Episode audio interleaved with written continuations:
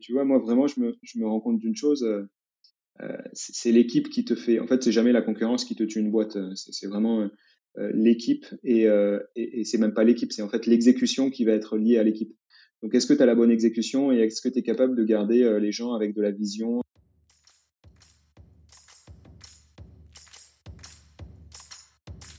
Bienvenue sur Comment t'as fait, le podcast de ceux qui veulent comprendre concrètement comment les autres ont fait.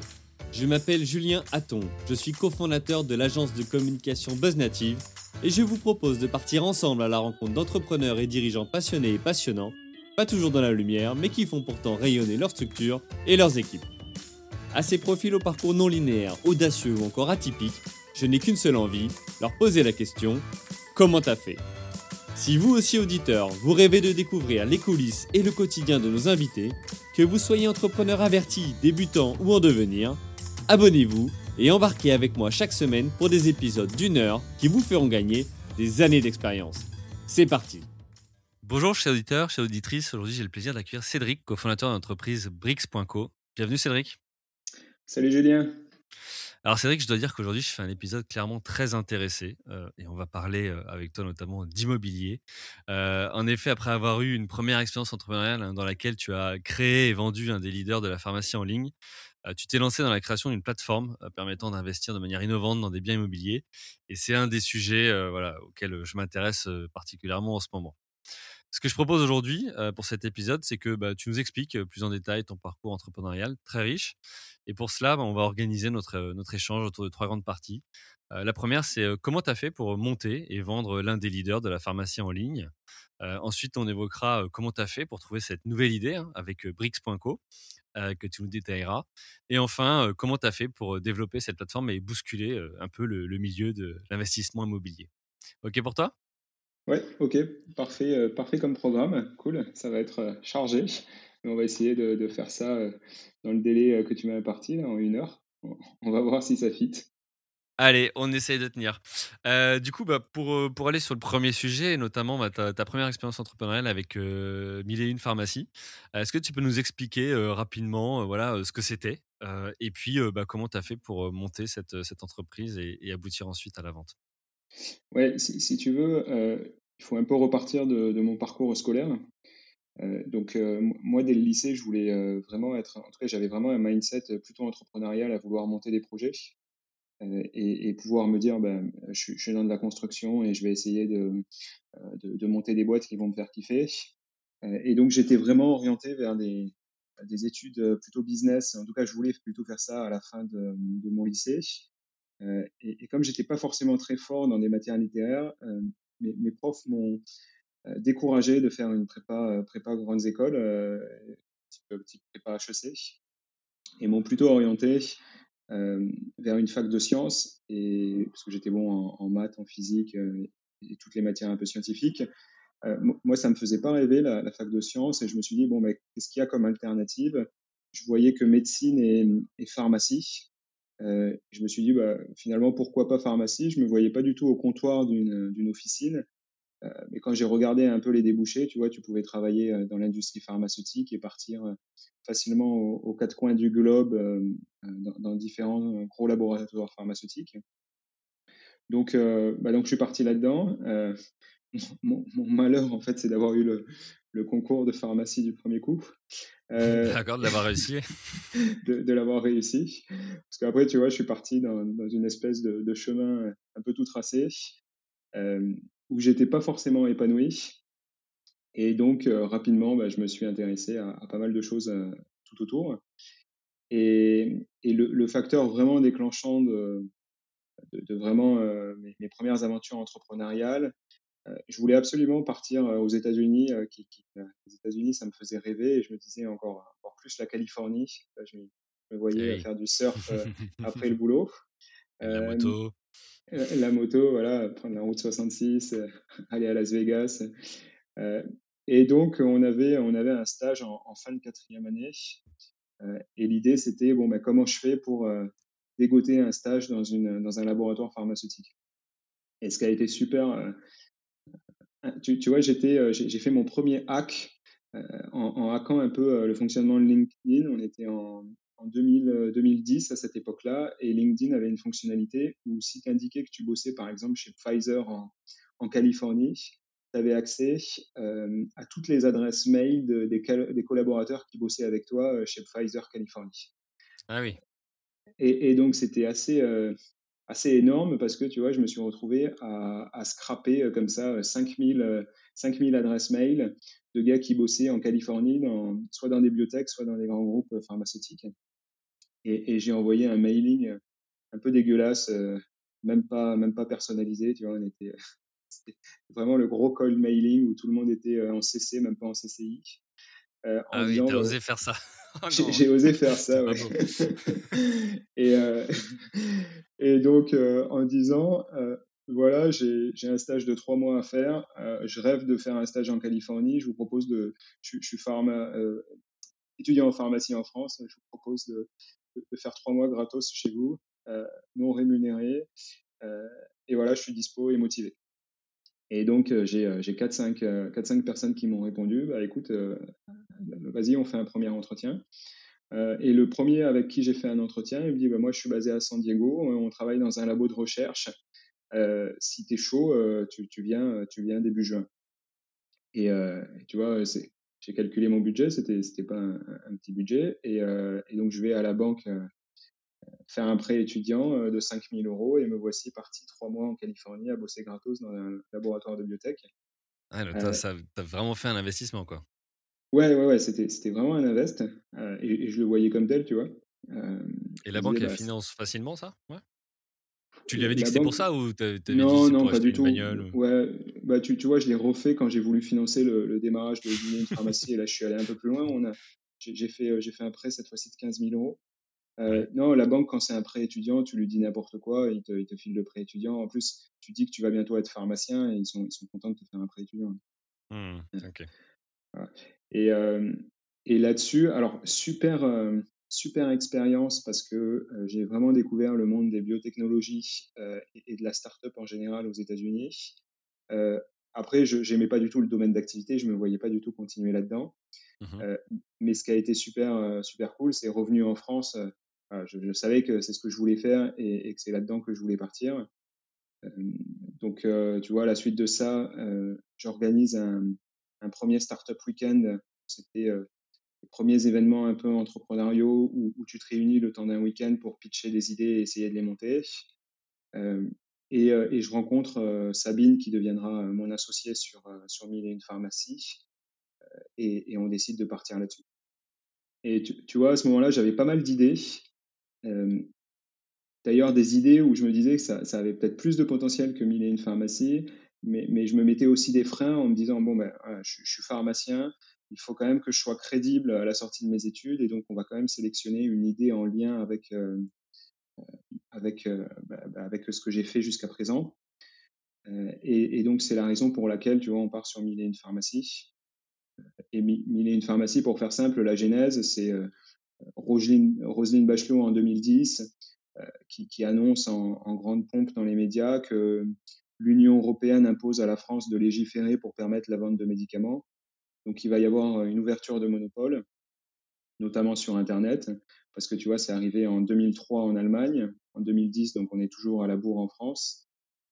Et là-dessus, je me dis, bon, ben, ouverture d'un monopole, il va y avoir des nouveaux entrants. Euh, il faut que je sois parmi les premiers acteurs à, se positionner sur ce marché parce que tu vas avoir euh, une, vraie opportunité de faire une grosse boîte. Mmh et c'était aussi un peu le, le, moment où tout le monde parlait de, Direct Energy et du succès de Direct Energy suite à la libéralisation bah, du marché de l'électricité, hein, des fournisseurs d'électricité. Donc, euh, je me disais, bon, ben, allez, feu, on va essayer de faire, euh, la même chose. et, et là-dessus, alors, je fais, je ne sais pas du tout vers qui m'orienter, tu vois, et donc je vais taper un peu à toutes les portes. Euh, moi, j'étais en train de faire un double, euh, double diplôme en économie, donc euh, ma dernière année pharmacie, je la faisais pas en pharmacie, je la faisais à la faculté de Montpellier, donc en, économie, gestion, finance. Et donc, naturellement, je vais voir mes profs, je leur dis, bon ben voilà, je veux monter une boîte, comment je fais? Donc, ils m'ont orienté vers la CCI, ils m'ont orienté vers des, incubateurs pépinières d'entreprise. Et tu vois, un peu comme ça, en tapant à toutes les portes, je me suis retrouvé euh, euh, dans, un, incubateur qui m'a dit bah, écoute, voilà, on te, on te, passe à un bureau pendant six mois, commence à développer ton, ton, projet, on verra ce que ça donne. Mais là, tu n'avais rien du tout, hormis le pitch ou ce que vous aviez commencé à développer pendant le Startup Weekend Ah ouais, non, non, mais là, j'ai rien du tout. Là, j'ai juste, en fait, et même d'ailleurs, l'incubateur me dit juste, vas-y, monte un BP de, de, de, 40 pages, un BP papier, et, ils me le reprennent pendant six mois comme ça. non, ça, ça va pas, ça, il faut que tu corriges la virgule ici, le point ici. Ouais. Un peu, Alors qu'en plus, on sait qu'un business plan entre ce que tu fais, enfin, ce que tu écris et ce qui se passe dans la réalité, il y a un grand écart. Quoi.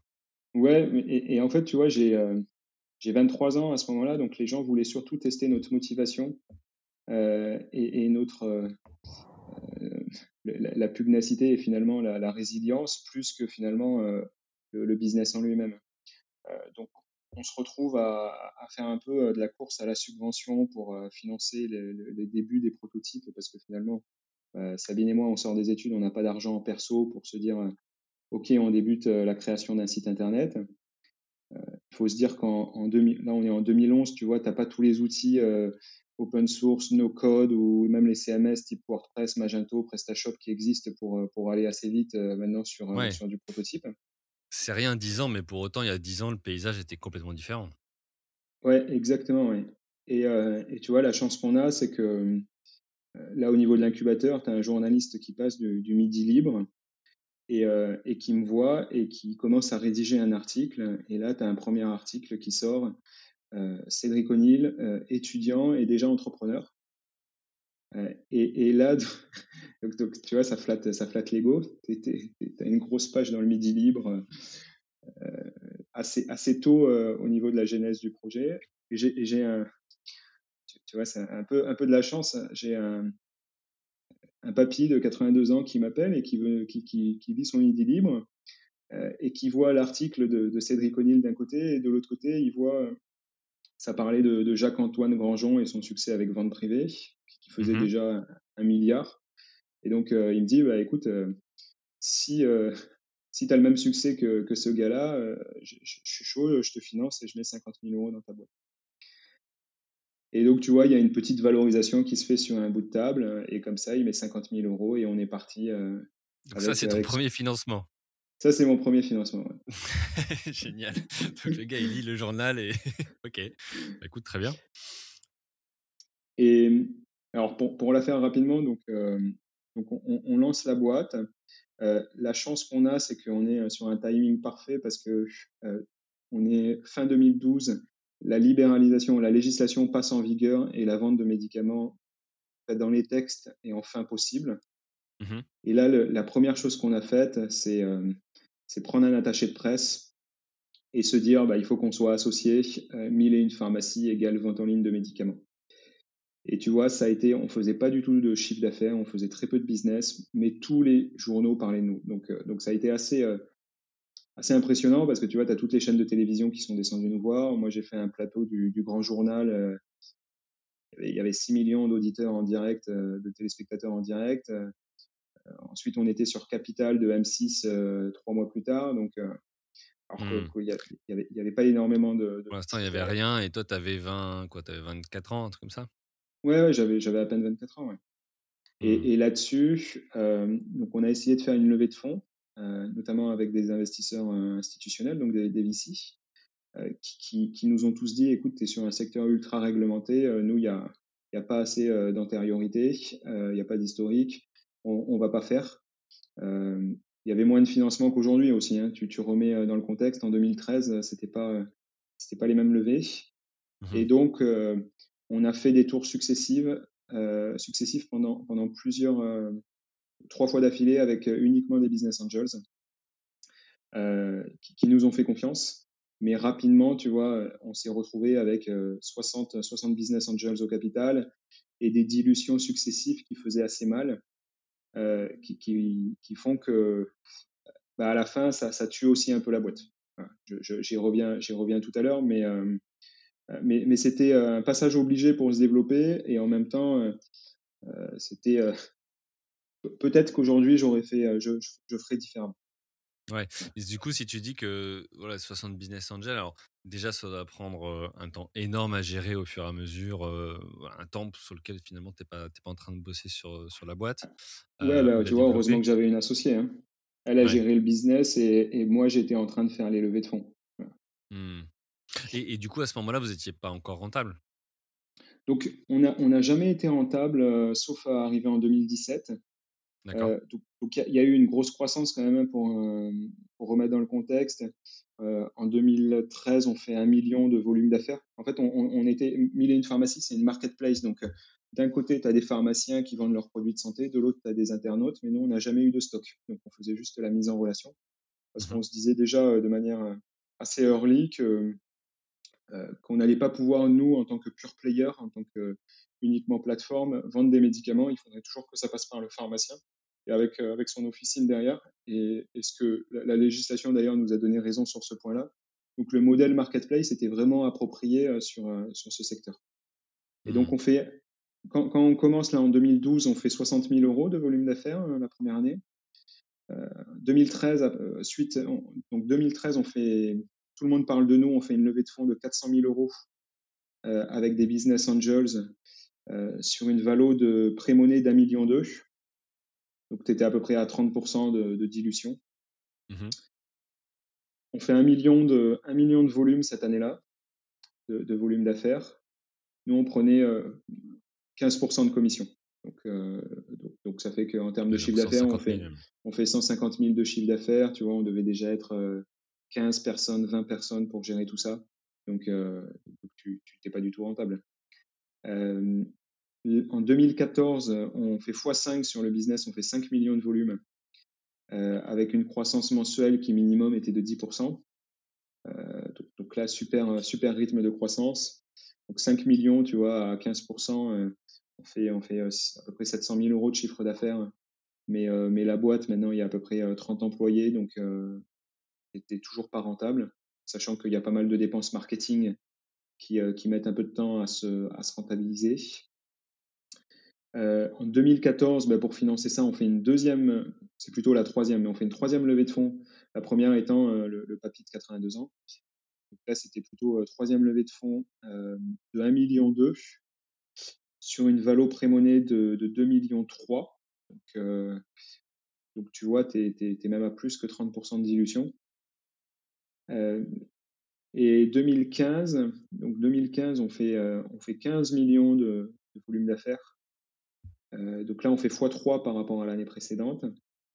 Euh, donc on était sur, euh, sur, un, sur un très bon trend et ce qui nous permet de faire la levée de fonds, vraiment notre série A, avec, avec deux fonds d'investissement. Et en cash Chine, ils vont mettre, ils vont mettre 6 millions 5 dans la boîte. Mmh et là, et là c'est pareil, on, est, on est sur une valo prémonée de 12 millions, ce qui fait que tu reprends 30% de, de dilution. Euh, tu vois, moi, à la, fin, à la fin de cette levée de fonds, donc qui va être la dernière de la boîte, je me retrouve avec, euh, avec à peu près 5-6% euh, du capital de la boîte. ce qui, ouais, donc après 4 levées, ouais, il te reste ouais, 5-6%. Et OK. Et donc, et donc, en fait, là, on est leader, on est leader du marché. on est en grosse, grosse explosion. On va très vite à se développer la législation compliquée, euh, compliquée à adopter, compliquée à mettre en place, euh, euh, va nous orienter plutôt sur tout ce qui est non médicamenteux, donc tout ce qui va être produit de parapharmacie, compléments alimentaires, matériel médical et, tout ce qui va. Mais tu vois, on se retrouve à. Il y, a quand même plus de 30 000 références là sur la marketplace. Et, là, tu as une crise, arrive un peu une crise de, croissance où on va jamais dépasser les 20 millions parce que, alors pour plusieurs raisons, euh, la, croissance un peu du marché s'arrête et donc tu te retrouves non plus porté par un marché, mais à devoir voler des, parts de marché à tes concurrents. Mmh euh, les concurrents avaient un meilleur service, en tout cas une meilleure expérience que la nôtre parce qu'ils avaient les produits en direct, donc tu vois, ça partait de leur entrepôt logistique. Nous, c'était uniquement euh, expédié par des pharmacies et les pharmacies, bah, à la base, c'est pas des logisticiens, donc la qualité au niveau des expéditions n'était pas, était pas exceptionnelle. Donc, euh, pas mal de problématiques liées au modèle de marketplace. Euh, et, ensuite, un, problème de stratégie euh, et de gouvernance où moi, je me retrouve avec 5% du capital et je dis clairement à mes, à mes associés, aux, investisseurs qui sont rentrés. Ben voilà, on a mis la boîte à l'équilibre parce que la, boîte venait d'être rentable début 2017. La boîte est à l'équilibre. on a la possibilité de, grossir de manière, de manière pérenne et, de prendre 50% de croissance par an, mais, rentable. moi, c'est un plan qui me va bien mieux que, que, vouloir faire de la croissance à tout prix qui est non rentable et se dire que d'ici 18 euh, mois, on doit refaire une levée de fonds cette fois-ci encore plus grosse, peut-être de 15 millions. Euh, mais je vais me retrouver, je vais reprendre mes 30% de dilution, je vais me retrouver avec 2% du capital de la boîte. Ouais, tu vas être trop dilué. Hmm. tu, tu, vois, on a tendance. En plus, j'avais pas un gros salaire parce que, parce que les fonds avaient capé notre salaire sur un salaire assez bas. Euh, on a tendance à dire euh, vaut mieux 100% euh, d'une petite, euh, vaut mieux 1% de Google que 100% d'une petite boîte, mais, mais 1% d'une boîte qui fait 20 millions, c'est, ça reste que 200 000 euros, tu vois. Donc, donc, quand tu fais des semaines à rallonge énorme, à, un moment donné, il y avait vraiment un désalignement là entre la volonté des, actionnaires mmh. et, ce que j'allais en, récupérer en retour. donc, donc moi, tu vois, ma, volonté, ça a vraiment été de, partir dans une croissance comme ça. Et je leur disais, mais moi, j'y reste les dix prochaines années. Et finalement, bah, eux, ils ont des TRI à faire, ils ont de l'argent à rendre à, leurs actionnaires. Euh, et, euh, la problématique, c'est que, que, tu vois, ça, c'est des discussions qu'il faut avoir avant levée de fonds et non pas, et, mmh. non pas post, post-levée. Euh, donc, il n'y a pas eu un bon fit là sur les actionnaires que, et, sur le deal ce qui fait que on s'est retrouvé à se dire euh, comment on fait? Et tu vois, il y a eu un manager de transition qui est arrivé en 2017 et son, job, c'était juste de revendre la boîte. Mmh, d'accord. Donc, euh, donc ça se passe bien parce que, parce que tu vois, on fait une revente, on revend à un concurrent et, et le prix de cession est, est pas trop mauvais. Euh, mais c'était pas l'exit et, et, le, et, la vision que j'avais initialement pour Mille et une pharmacie, où, je pensais vraiment qu'on allait révolutionner tout un secteur et faire une boîte à plusieurs centaines de millions. Mmh. Ok. Donc, là, tu vois, tu, tu l'as mmh, beaucoup abordé, tu vois, là, sur la, partie effectivement financière pour, pour aboutir à cette, cette vente. moi, j'aimerais, avant qu'on poursuive sur, et, sur la vente, que tu nous expliques comment tu as fait quand même pour tu vois, avoir des croissances comme ça? Parce que, ok, il y a les levées de fonds qui financent, mais, mais faire des croissances si élevées chaque année, c'était quoi? C'était du marketing? C'était trafic C'était c'était quoi? Qu'est-ce qui t'a permis de faire des fois 3 ou fois 5 Ouais, ouais c'est une très bonne question. c'était pas, en fait, on dépensait pas beaucoup d'argent parce que si tu remets dans le contexte, tu vois, quand tu as 400 000 euros pour faire un, passer de 1 million à 5 millions, c'est pas énorme, surtout qu'il y avait tous les salaires à payer derrière. Donc, on était vraiment très frugal. Euh, on, a on, a toujours eu des, très petits salaires, on a toujours bossé qu'avec des, juniors qui, sortaient de l'école, qu'on recrutait. D'ailleurs, c'est aussi ce qui nous a tués à un moment donné au niveau de la, la learning curve, c'est que, c'est que ça allait au début parce que tu as, beaucoup d'énergie, mais, euh, mais forcément, bah, qui dit junior dit que qu'il faut faire des erreurs pour apprendre et pour avoir de l'expérience. Il y a des fois des erreurs que tu peux vraiment éviter quand tu as déjà des seniors qui l'ont déjà fait deux, trois fois. Mmh euh, donc, déjà avec le recul, je, fais différemment là chez Brix euh, en évitant de commencer sur du recrutement junior. Mais, on était à un stade où déjà c'était dur de se faire financer et on n'avait pas d'argent. Donc à un moment donné, quand tu n'as pas le choix, tu fais avec les moyens du bord. Et pour répondre à ta question, ce qui nous a vraiment permis de décoller, ça a été cette stratégie de. Il y a eu deux stratégies. Ça a été une stratégie de RP où on était visible partout. Et tu vois, moi je prenais vraiment mon bâton de pèlerin. Dès que j'avais un, journal qui parlait de moi, je le rappelais. Euh, écoute, ça serait vraiment cool. On est une petite startup qui débute. Fais-nous un backlink pour qu'on remonte au niveau du site internet. Tu vois vraiment euh, ah aller chercher, jusqu'à aller ah jusqu'à téléphone. et, des fois, je disais à des journalistes, écoute, si tu mets pas le backlink, c'est simple, je te réponds plus les prochaines fois. Chantage. Et, euh, et non, et on s'est dit, euh, c'était le SEO. On s'est dit, euh, la, chance qu'on a par rapport aux concurrents, c'est que nous, on est une marketplace.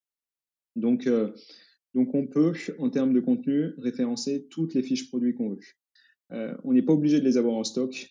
on est, c'est nos partenaires qui les ont. Donc, comment on fait pour développer ce, ce 30 000, 50 000 fiches produits et les optimiser à fond pour aller vraiment sur de la longue traîne et essayer de, remonter à coup de, 5, 10, 10, visiteurs par, mois, par page. Mais, tu vois, les, petits ruisseaux font les grands fleuves. Et, et là, bah, tout de suite en interne, on a pris une équipe de pigistes, jusqu'à jusqu'à 5 personnes à un moment donné. Leur journée, c'était d'écrire du contenu.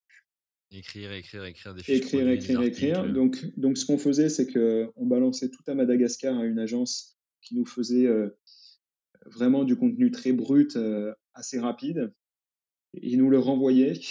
Euh, et là, on reprenait, on reprenait un peu la syntaxe, la syntaxe et on allait améliorer, corriger les, tout ce qu'il y avait. Mais tu vois, le, gros quand même était fait à Madagascar et nous, on reprenait, on retraitait derrière. D'accord. Et, et, donc, tu avais, avais, des fiches produits super bien détaillées. Et, en SEO, euh, en 2015, on faisait un million de visiteurs euh, uniquement sur du SEO.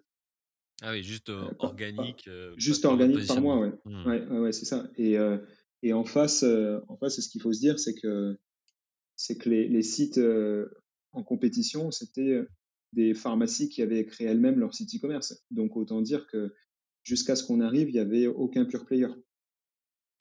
Ouais, c'était pas, puis c'était pas leur métier, ils savaient peut-être pas ce que c'était que le SEO et référencement naturel. Enfin, voilà, donc, ok. Ok, donc c'est comme ça que vous avez fait pour, pour, pour grandir, principalement. Ouais, et c'est là que je te dis qu'à un moment donné, on a eu une crise, une crise de croissance, tu vois, qui, qui après remet pas mal de choses en question dans la boîte, parce que tant qu'on était en croissance SEO, bah, c'est facile, les chiffres, tu vois, tu prends plus 10% tous les mois, tout le monde est content, tout le monde se félicite. Euh, à partir du moment où tu arrives sur un plateau, alors que les actionnaires, tu les as habitués depuis deux ans à leur fournir du plus 10 tous les mmh. mois, bah, comment tu fais pour, pour continuer à avoir cette, cette croissance? Et, là, tu vois, ça, te demande de te poser des questions sur ton produit. Aujourd'hui, je te dirais, bah, en fait, il faut avoir une expérience utilisateur qui est parfaite parce que quand tu te retrouves avec 300 000 utilisateurs en base, bah, si les mecs y reviennent, naturellement, tu l'as ta croissance. Euh, mais si tu as une expérience qui est moyenne et, que en fait, tu étais poussé par le SEO, mais les gens ils sont pas satisfaits parce que la pharmacie n'a pas expédié dans les temps, la pharmacie s'est trompée de produit, la pharmacie a pris un colis dégueulasse pour, euh, pour, expédier.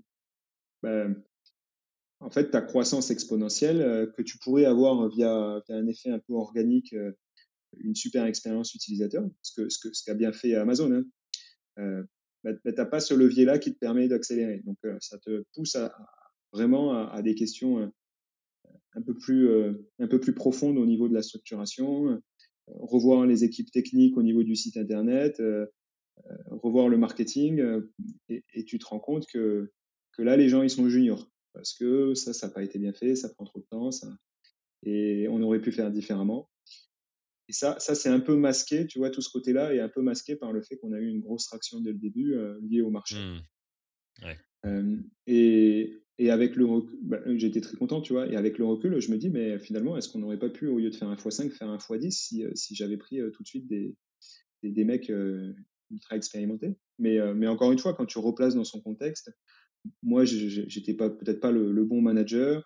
on n'avait pas la trésorerie. J'avais pas tout, cette, ouais, Comme tu dis, sur le moment, ça marchait comme ça. Il n'y avait pas de raison de se poser la question. en tout cas, sur le papier. Exactement.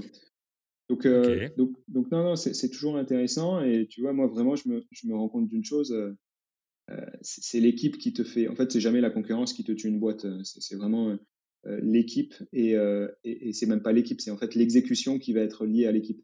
Donc, est-ce que tu as la mmh. bonne exécution et est-ce que tu es capable de garder les gens avec de la vision avec, Parce que c'est parce que ça, tu vois.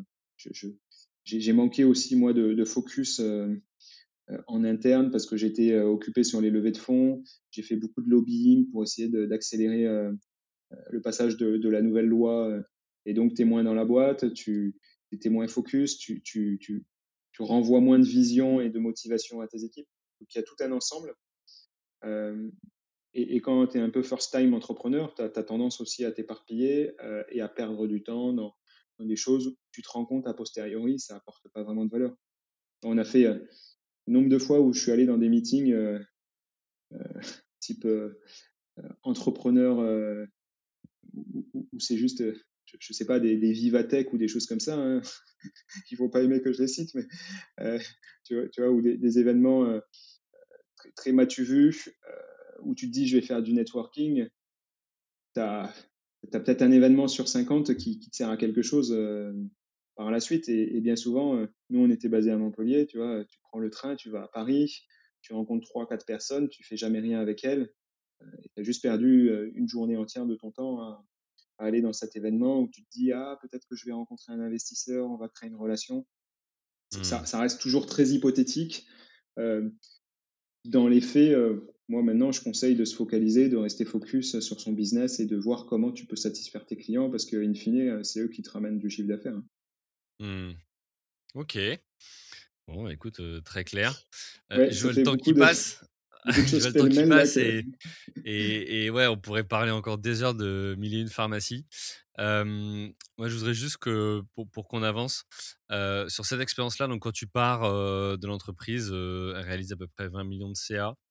tu nous as déjà partagé quelques-uns de tes apprentissages, le côté un peu finalement junior de l'équipe qui a été au début une force et puis après limitant. Est-ce qu'il y a un ou deux autres apprentissages que tu peux nous partager avant qu'on passe à la deuxième partie et qu'on parle de, de Brix.co Ouais, bah, je, pense que j'ai donné trois, trois, trois, gros points. En fait, la, juniorité de l'équipe a commencé par moi. J'aurais dû m'entourer aussi de, personnes vraiment seniors. Peut-être on aurait dû mettre des advisors plus rapidement, mais vraiment un peu les mains dans le cambouis pour nous montrer comment faire, commencer par les fondateurs. ça, c'est le premier point. Deuxième point, le manque de focus. mais ça commence par les fondateurs. C'est vrai que moi, j'ai été assez dispersé au niveau de, de mille et une pharmacies, au niveau de l'opérationnel. et, et, bah, finalement, l'équipe en dessous bah, fait la même chose. C'est-à-dire que si tu n'as pas des guidelines, une vision claire, tout le monde part dans tous les sens. Donc, donc tu as tendance à faire beaucoup de choses, mais en fait, in fine, tu fais pas grand-chose. Et, et, enfin, tu vois, ça c'est un grand classique, mais, mais le fit humain avec, avec tes actionnaires. En fait, nous, on a privilégié l'argent et, les montants à chaque fois au fit humain parce qu'à chaque fois, on était dans des, on n'était pas rentable, donc on se disait, bah, autant prendre le maximum d'argent maintenant, ça va nous permettre d'aller le plus loin possible. Euh, mais dans les moments difficiles, si, euh, si tu as eu des désaccords par le passé, des fois c'est assez dur de, de passer au-dessus et, et c'est pas forcément les meilleures décisions qui sont prises parce que tu as toujours des biais cognitifs où euh, on n'est pas aligné depuis le début et, finalement, tu vois, il y a de l'ego qui ressurgit. Donc, donc là-dessus, je, maintenant, a posteriori, je préférerais lever un peu moins ou en tout cas pas du tout faire avec, avec certaines personnes que, que, que prendre absolument l'argent qui est sur la table. Mmh. Ok. Bon, bah écoute, merci pour tous ces, apprentissages. C'est très, bah, très riche, tu vois, pour ceux qui seraient dans, ces situations-là ou se projetteraient, tout simplement. Je propose qu'on passe à ta. ouais, tu si je peux rajouter un dernier point, tu vois, que je me dis souvent. c'est assez dur. Bon, les business type e-commerce, c'est des petits paniers quand même, mine de rien, et tu fais vraiment pas des grosses marges. Tu vois, nous, on avait un panier moyen à 40 euros, tu marges à 15%. Donc, ça te fait en moyenne 6 euros de gain.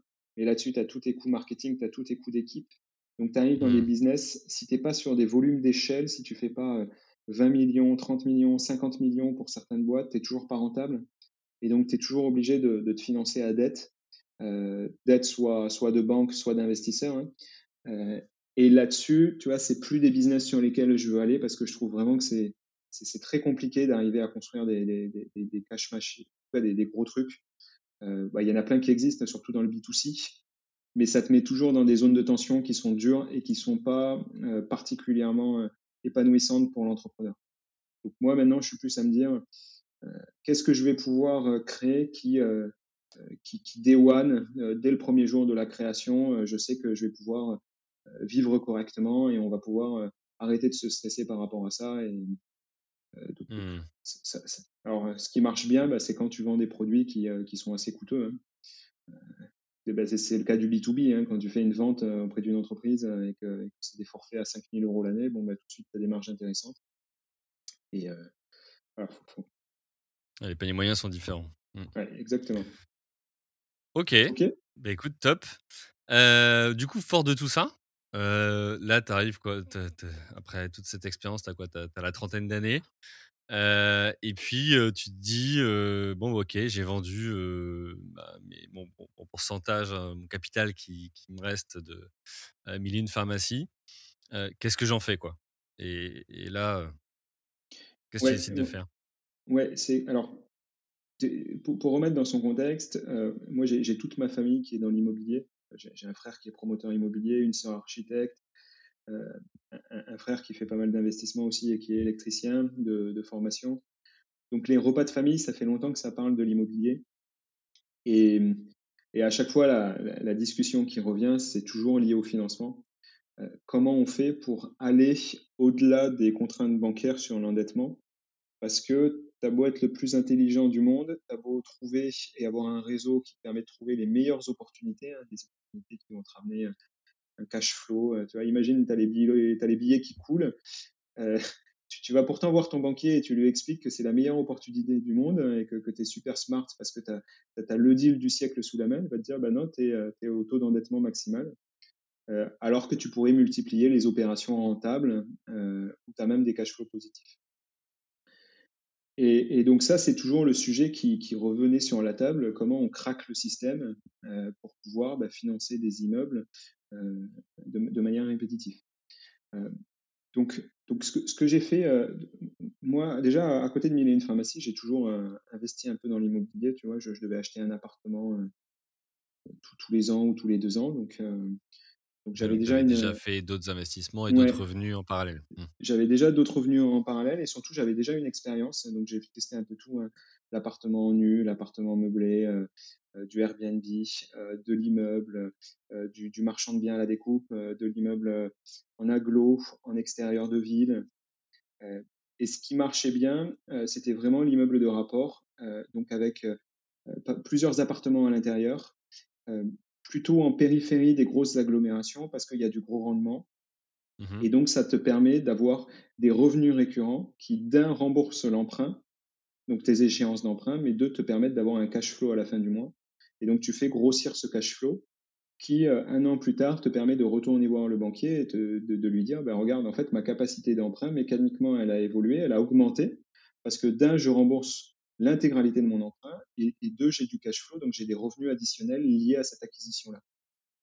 Et pourquoi des immeubles de rapport? Parce que tu as, tout un lot d'immeubles et donc tu évites tout de suite la case euh, charge de copropriété euh, qui, coûte, euh, qui, coûte, très cher sur la rentabilité. En fait, dès que tu as une copro, la copro, elle est là pour organiser la répartition des charges avec des tantièmes entre les différents propriétaires. Mais si tu as l'immeuble entier qui t'appartient, tu n'as pas besoin d'avoir de copropriété, tu n'as pas besoin de payer un syndic de copropriété à côté pour faire ce boulot-là.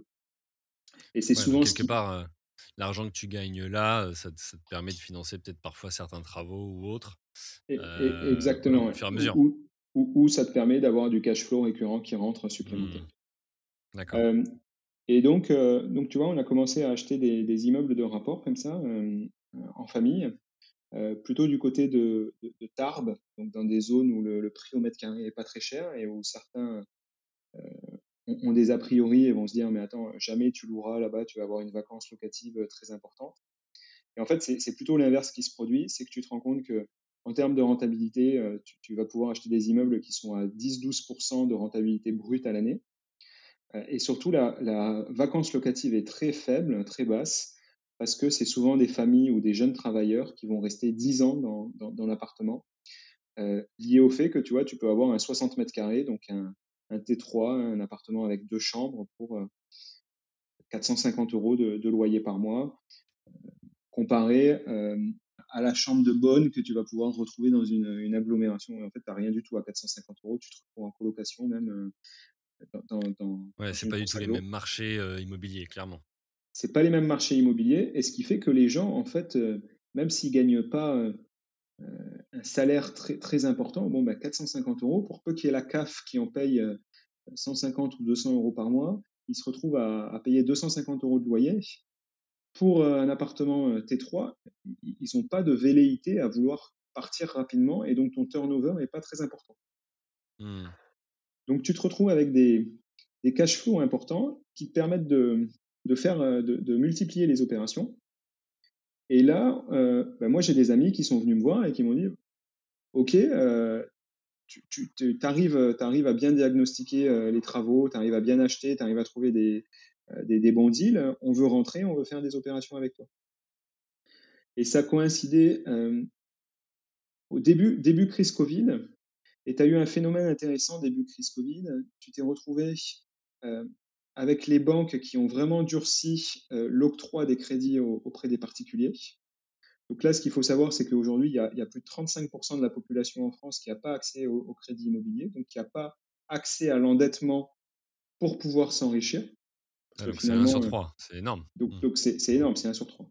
Et, et tu vois, c'est pas forcément euh, les personnes euh, les plus en difficulté financière.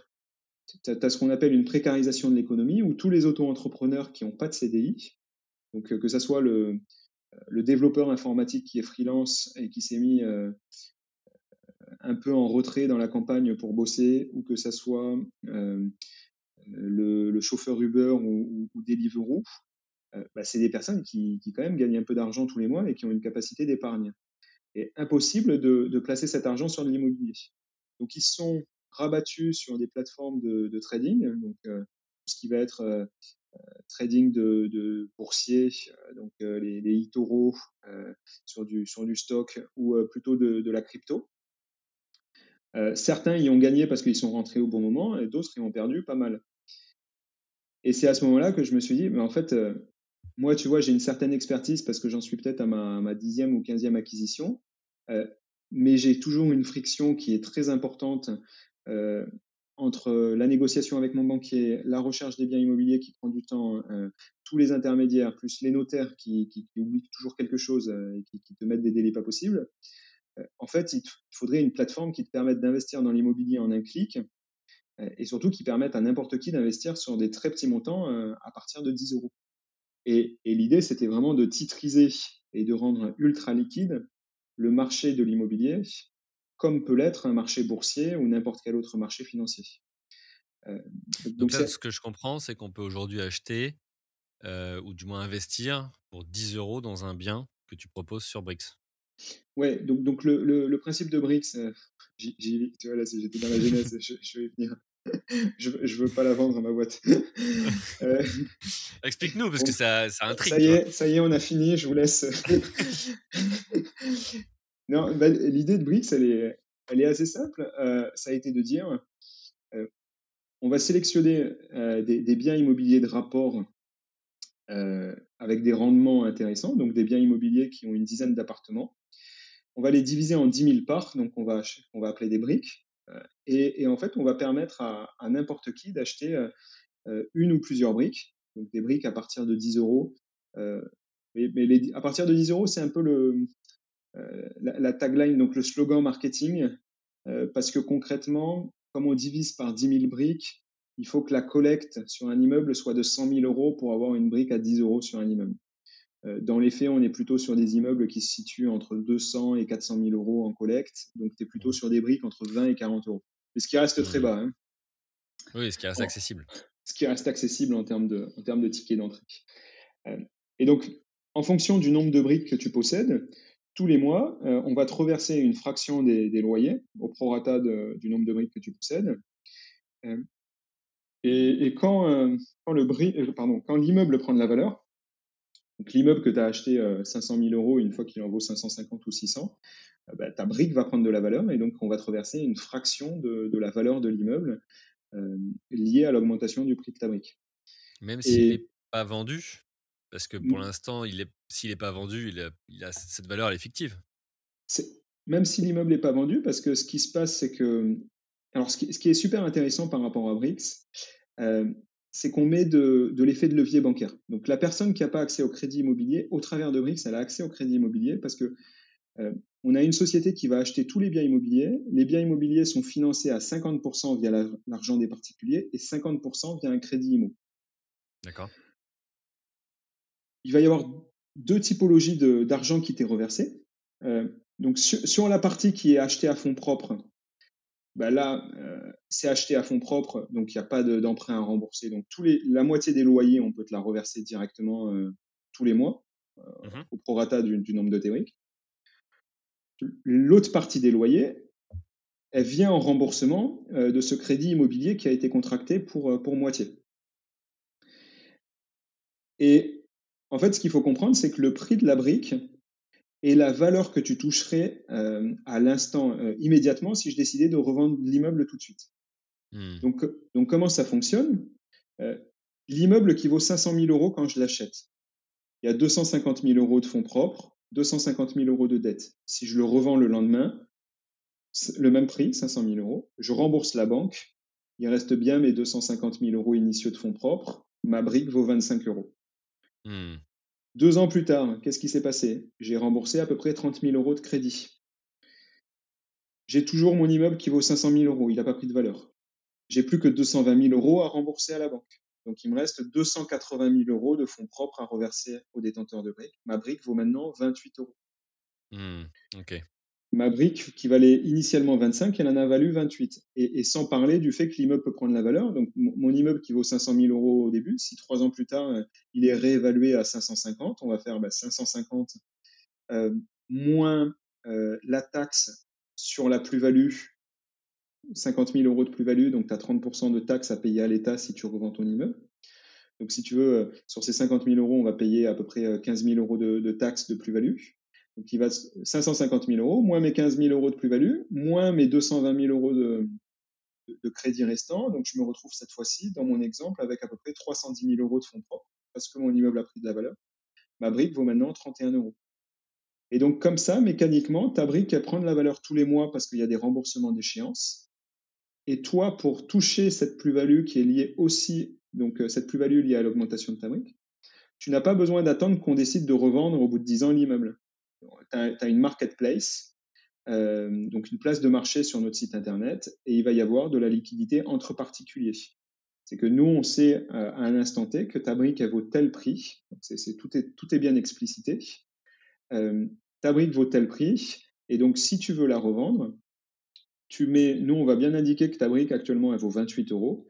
Tu as la possibilité de la vendre un peu moins cher ou de la vendre plus cher, mais en tout cas, il sera bien indiqué que euh, nous, on estime ta brique à 28 euros et tu peux la vendre à, n'importe quel moment. Et, c'est à, ce moment-là que tu encaisses ta plus-value. Donc, pas, tu, vois, ce qui est assez, euh, assez génial dans ce modèle, c'est que euh, d'un, tu n'es pas obligé de rester collé pendant 8 ans dans, dans ton immeuble pour, pour, décider de revendre ta brique. Donc, tu peux vraiment faire des allers-retours. Et tu peux décider aussi de la temporalité euh, pendant le nombre d'années pendant, le, pendant lesquelles tu vas décider de garder ta brique. Euh, donc, euh, ce, qu'on voulait vraiment, c'était faciliter la liquidité parce que c'est ce qui manque sur l'immobilier. Si tu investis en direct, bah, tu as bien six mois pour revendre ton bien. Si tu investis au travers de SCPI, il faut à peu près deux mois en moyenne pour sortir d'une SCPI. Donc, vraiment, là, le, c'est beaucoup plus flexible beaucoup plus flexible en fait là pour le, le, client, l'utilisateur. Et c'est quoi comme type d'actif du coup? Tu détiens quoi? Et alors, ouais, juridiquement, elle est super intéressante ta question. juridiquement, si tu veux, ce qui, ce qui est compliqué dans l'immobilier, c'est que quand tu es investi par exemple dans des SCPI, donc dans des, dans des fonds d'investissement qui détiennent de l'immobilier, tu vas être propriétaire d'une action de, de, cette société-là. Mmh Et donc, quand tu veux revendre cette action, pour l'acquéreur qui va te racheter, il va y avoir 5% de droits de mutation. Plus des CERFA, donc des documents à remplir pour qu'on pour puisse euh, euh, déclarer aux impôts la, la, cession. Et donc, c'est ce qui fait que les, délais sont, sont, assez longs. Nous, dans notre cas, euh, juridiquement, il y a une société qui détient le bien immobilier, qui détient 100% des biens immobiliers, et pour chaque immeuble qui est financé, on met ce qu'on appelle un contrat de, royalties en place. C'est un contrat commercial qui engage la société à reverser aux, investisseurs, donc aux détenteurs de briques, 100% des revenus qui vont être générés par l'immeuble, que ce soit les loyers générés ou que ce soit la plus-value. Et en fait, c'est un, contrat de gré à gré entre, entre l'investisseur et la société, où nous, on a un engagement moral euh, de, reverser 100% de la valeur. Et ce qui, ce qui est particulièrement intéressant, c'est que, euh, ben, en fait, tu, tu, rends la liquidité totale parce que le contrat, il peut être revendu 10 000 fois sur la marketplace dans la journée. Il n'y a pas de, de question de taxe sur euh, de droit de mutation parce qu'on n'est pas sur des titres. Ouais, c'était ma question, c'est comment tu es taxé là-dessus. Tu vois, moi, j'achète 10 briques à 20 euros, ça fait 200 briques, je les revends. Bah, toi, tu vas être taxé, que sur la. Tu es taxé que sur la. En tant que vendeur, tu es taxé que sur la plus-value que tu as réalisée. Donc, c'est taxé, c'est plus, de, plus considéré comme une valeur immobilière, mais c'est considéré comme une valeur financière. Donc, mmh c'est pour ça qu'on passe sur une taxation à la flat tax à hauteur de 30% de, de, tes gains. Mais si tu veux, ça, c'est vraiment côté vendeur, c'est celui qui a réalisé une plus-value. Par contre, côté mmh. acquéreur, là, quand tu achètes des parts de SCPI, c'est côté acquéreur. En fait, pourquoi, pourquoi tu as, si peu de rendement au, niveau des SCPI C'est que tu as des frais, des frais d'entrée qui sont importants, en général 10% mais qui viennent en partie payer cette taxe de 5% côté acquéreur qui part directement au niveau de l'État. Et là, tu fluidifies la transaction parce que cette taxe de 5%, elle disparaît totalement dans ce, dans ce schéma-là. Hmm. Euh, au même titre que acheter une action en bourse, si tu veux, tu n'as pas cette taxe de, 5% qui vient s'appliquer quand tu achètes une action en bourse, parce que sinon, ça, te tue tout le modèle. Euh, et, et, donc, donc là-dessus, euh, ça te permet une liquidité qui est totale parce que tu n'as plus, de, plus de taxes, tu n'as plus de CERFA à remplir.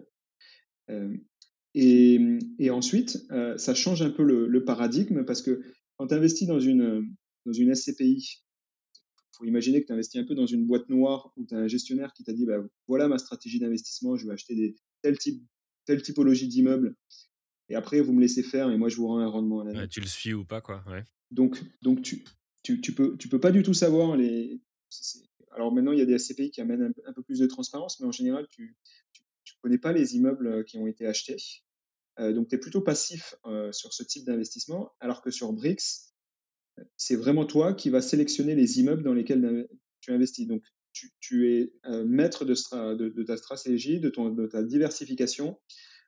et tu vois, bah, cet immeuble, tu peux te dire non, il ne me plaît pas, j'attends le prochain. Donc, mmh. il y a un côté très actif qui est assez intéressant et qui va permettre toi-même de diversifier et de te dire bon, ben voilà, j'ai 1000 euros à investir. Euh, je vais aller mettre 100 euros dans, dans, différentes, euh, dans différents immeubles. Donc, je vais le répartir sur 10 immeubles. Et moi, j'ai plutôt une stratégie. Je vais, je vais acheter plutôt des immeubles en, en province, plutôt hors des grosses agglos. Comme ça, je vais faire du rendement.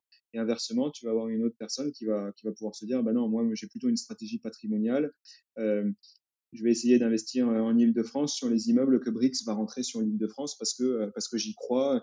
Les gens vont partir euh, de, de, Paris même pour, pour partir sur la périphérie de l'Ile-de-France, donc les, prix vont monter.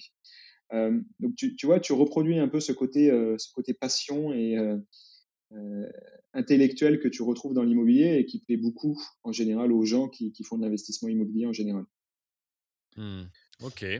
Et du coup, tes, cibles par rapport à, à, Brix.co, c'est qui? Alors, tout à l'heure, tu as parlé des auto-entrepreneurs, donc qui ont finalement, pour certains, les moyens d'investir, mais de par leur statut, peuvent pas, aujourd'hui, au, regard de la, loi. mais tu, vises qui d'autre? Ouais, bah, tu, vois, là, la plateforme, elle est, assez récente. On est en, collecte, sur la quatrième collecte, donc, donc je pense qu'on a encore à apprendre de nos cibles, mais c'est assez marrant parce que initialement, moi, quand j'ai lancé, euh, j'étais vraiment là avec euh, une vision de me dire, je vais démocratiser l'investissement immobilier au plus grand nombre, je vais l'ouvrir plutôt à des étudiants ou des personnes qui sont euh, qui n'ont pas beaucoup d'argent, mais grâce à ma plateforme, ils vont pouvoir épargner et se constituer un capital sur les années d'ici d'ici 15-20 ans. Et, donc, bah, tu as bien cette population-là hein, de personnes qui mettent des petits tickets, 200, 300 euros et qui revient régulièrement. Tu vois, j'ai des personnes qui sont en mode je mets 50 euros euh, avec un virement automatisé tous les mois et je vais réinvestir 50 euh, euros à chaque fois. Mais tu as, vraiment euh, différents autres typologies. Donc, tu as le, donc la personne qui n'a pas accès du tout au crédit immobilier, dont, je viens de, parler, mais, mais à l'inverse, tu as aussi la personne qui a des très bons revenus, qui est en poste CDI, euh, qui, elle, a déjà investi dans sa résidence principale, acheté euh, un premier appartement et mis en location, et qui se retrouve à 40% de taux d'endettement, des fois 45%, qui a toujours un reste à vivre assez intéressant, et qui peut plus du tout investir parce que la banque, elle le suit plus. Mmh. Et donc, ça, c'est des personnes qui m'appellent et qui me disent, euh, bah, ce qui est cool avec Brix, c'est que je remets un peu d'endettement parce que vous financez aussi par le crédit immobilier les, les biens sur votre plateforme on va avoir tout ce qui est expat, euh, tu vois, des expats qui sont euh, en Afrique, euh, en Asie, qui ont des bons salaires et qui se disent, bah non, moi géopolitiquement, je ne vais pas investir en Malaisie, je ne vais pas investir en Guinée. Et, je pourrais faire avec un agent immobilier que je trouve et tout à distance, mais, ça va être une charge mentale importante alors que j'ai autre chose à faire. Euh, je mets sur Brix et, et je m'embête pas. Euh, et tu vois, on retrouve ça aussi avec, euh, avec ceux qui ont 50, 50 ans et plus, qui en général ont déjà fait un peu d'immobilier dans leur vie euh, et qui se disent bon, ok, j'ai fait de l'immobilier, ça m'a vraiment, vraiment amusé, euh, mais la charge mentale et, euh, et, le temps que ça me prenait de gérer des locations, de gérer des, des problématiques liées à mes locataires était trop importante. je suis toujours passionné, mais je préfère complètement déléguer la gestion à une plateforme comme Brix. Ouais, ils cherchent la praticité du, du, sujet. Ok. Et, et, alors, tu vois, je ne cherche pas forcément à vendre absolument ma, plateforme. Moi, je conseillerais. En fait, Brix, c'est. C'est assez innovant par rapport au, crowdfunding actuel parce qu'on propose des meilleurs rendements liés au fait qu'on on reverse toute cette partie de, de, pardon, cette partie de crédit immobilier, donc de levier bancaire, directement aux, aux détenteurs de briques. Mais, après, euh, les gens, ils feront jamais aussi bien que s'ils se mettent un endettement à 100% en direct. Donc, euh, des fois, j'ai des personnes qui m'appellent et qui me disent euh, Ouais, mais est-ce que c'est mieux de passer par Brix ou que j'achète moi-même un appart et que je le mette en location? Et, moi, je dis ben, Si la banque, elle vous prête de l'argent et même des fois, tu vois, elle elle va te financer à 110%, tu n'auras même pas les frais de notaire à, à payer. Oui, à payer, oui. oui. Je dis ben, Non, mais tu réfléchis pas. Euh, toi, tu as zéro à mettre et pour autant, tu vas te faire une épargne de 3 000 euros ou 4 000 euros par an. Donc, ton rendement, il est énorme. Donc, euh, moi, je dis à ces personnes-là, euh, si la banque, elle te prête, tu achètes en direct, tu mets le maximum d'effets de levier et tu viendras voir Brix le jour où, le jour où tu pourras plus acheter parce que la banque, elle t'aura, bloqué. Et ce qui, ce qui arrivera assez rapidement si tu commences à faire de l'immobilier. Mais, euh, mais c'est pas à mettre en opposition. Voilà. Mmh. Et une question, alors, peut-être bête, tu me diras, mais tu vois, entre ceux qui cherchent la praticité, ceux qui veulent, tu vois, la, flexibilité de, la, de ta solution et surtout le rendement, parce que tu proposes des rendements intéressants. T'en as qui disent, tiens, sur un bien à 500, bah écoute, moi je prends les 250 000, je mets tout et je prends toutes les, toutes les briques. Ouais, ouais, ouais, j'en ai quelques-uns qui, pas, pas, dans cette, pas dans cette mesure, tu vois, mais, mais j'en ai quelques-uns qui m'ont contacté et qui m'ont dit euh, Attends, il est trop bien celui-là, euh, je vais mettre un gros billet. Euh, ouais. Alors là, tu vois, au début, on est au quatrième immeuble financé. On voit que les collectes, elles s'accélèrent vraiment. Mais sur les premiers immeubles, je ne faisais pas non plus la fine bouche. mais, mais d'un autre côté, je ne suis pas à pousser les personnes à mettre beaucoup, en fait, un gros ticket. Ce que, ce que je dis toujours, c'est que définissez votre montant d'investissement. Tu dites-vous, imaginons tu as, 10 000 euros à investir, euh, je vais jamais te conseiller de mettre 8 000 euros sur un immeuble. Euh, moi, tu as 10 000 euros, euh, tu divises au moins par 5. Ça, c'est vraiment le, minimum. Tu divises par 5 et tu vas répartir 2 000 euros par immeuble. Parce que euh, en termes de diversification, c'est la magie de, de c'est que tu peux diversifier facilement, ce que tu peux pas faire euh, en direct, parce que 5 immeubles, il faut pouvoir, ou même 5 appartements, il faut pouvoir les acheter en direct. Euh, mais, mais moi, je pense toujours, tu n'es pas à l'abri, tu vois, que, euh, que tu es un, événement un, peu de, force majeure, complètement indépendant de notre volonté. Euh, tu es à Toulouse, tu as usine AZF qui explose, tu as un immeuble à côté. Euh, bon, là, c'était que du dégât matériel, mais imaginons tu as un risque nucléaire ou quelque chose, tu te retrouves avec plus aucun locataire dans ton immeuble, vacances locatives totales, et donc tu prends oui, un bouillon, tu, tu, prends un bouillon peut-être pendant 6 ou 12 mois sur, sur ça. Et, et tu vois, ce risque, il est porté par les, les détenteurs de briques. Euh, donc le seul risque pour les détenteurs de briques, c'est la vacance locative. Nous, c'est la raison pour laquelle on prend des immeubles qui font euh, 6, 10 appartements, parce que de la vacance locative, si tu en as une fois, bon, bah, tu as 9 autres appartements qui continuent de payer. Mais si tu as ce, ce, type de risque un peu extrême, alors tu vois, ça, ça arrive jamais, hein, tu as, as, une chance sur un million. Mais là, le fait d'avoir diversifié, bon, bah, tu étais vraiment à l'abri de ça. Euh, donc, diversification à fond. Et, et ce qu'on ce qu'on compte mettre en place, c'est interdire à une personne de détenir plus de 5% d'un immeuble. Comme ça, mmh. ça oblige naturellement à diversifier euh, et on peut pas avoir un, tu vois, oui, mon business. Dérive ou quelqu'un qui utilise, euh, toi, le sourcing que tu fais pour, euh, pour ses propres. Euh, Ouais, il y, a ça, et aussi j'en reviens un peu à ce que je disais tout à l'heure sur Mille et une pharmacie, c'est que moi, mes meilleurs ambassadeurs, et aujourd'hui l'attraction que j'ai, c'est le bouche à oreille et le parrainage. Euh, donc aujourd'hui, moi, je préfère euh, 1000, 1000 personnes qui vont mettre 10 euros dans un immeuble plutôt qu'un mec qui arrive et qui dit bah, Moi, je mets un million sur la table et, les trois prochains immeubles, je les achète. Parce que, parce que ces 1000 gars qui vont être très satisfaits, bah, dans, les six prochains mois, ils vont en discuter, ils vont en parler, euh, et c'est ce qui va permettre de, me, générer ma croissance euh, par la suite. je, préfère créer un peu de frustration et limiter les gros tickets euh, en termes d'investissement et avoir plus de clients au global que, l'inverse. Mmh. Ok, alors là, tu as expliqué le, concept pour celui qui voudrait être client de, de Brix.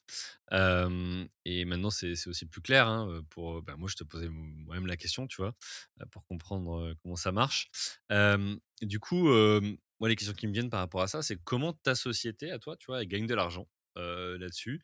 Et comment tu as fait pour tu développer ce concept? Parce qu'il faut le valider juridiquement. derrière, il y a, aussi des statuts, société à créer, etc. Tu vois Donc, c'était quoi les, les étapes? Ouais, si, alors que, que, que, je remette. attends, je, je, suis en train de réfléchir parce qu'il y avait pas mal de questions. T'as deux questions là. ouais. Non, non, non. alors, très concrètement, hein, là, on va vraiment. Ça, va être du, du, concret. J'ai eu l'idée, je me suis dit, c'est génial, il faut titriser le marché immobilier. mon premier réflexe, ça a été de se dire comment je m'appelle. Tu, tu, vois, c'est peut-être pas la, bonne logique à avoir, mais je me suis dit, euh, si je veux y réfléchir et focaliser mon attention dessus, il faut qu'il y ait un nom et que moi, ça puisse me. Donc, euh, j'ai choisi le nom Brix. Euh, après, rapidement, je me suis dit, bon, à quoi doit, à quoi doit ressembler la, la plateforme? L'expérience utilisateur va être importante. Comment je fais pour, pour mettre ça en place? Donc, ça a été recruter une agence de développement, ça a été trouver une graphiste, et, là-dessus, bon, une des chances que j'avais, c'est que, que j'avais déjà des, finances propres. Donc, j'ai pas eu à chercher des, financiers. Je me suis dit, bon, ben, je, développe tout ça sur fonds propres. Je me pose pas la question des, de, l'argent. Et ensuite, l'idée, c'était de se dire, bon, comment on fait pour permettre cette division juridiquement et ces échanges et, et qu'est-ce qui marche le mieux en termes de, en termes de juridique et là-dessus, ce qui est assez intéressant, c'est que, tu vois, moi, j'ai fouillé tout ce qui pouvait se faire. Euh, j'ai contacté des avocats.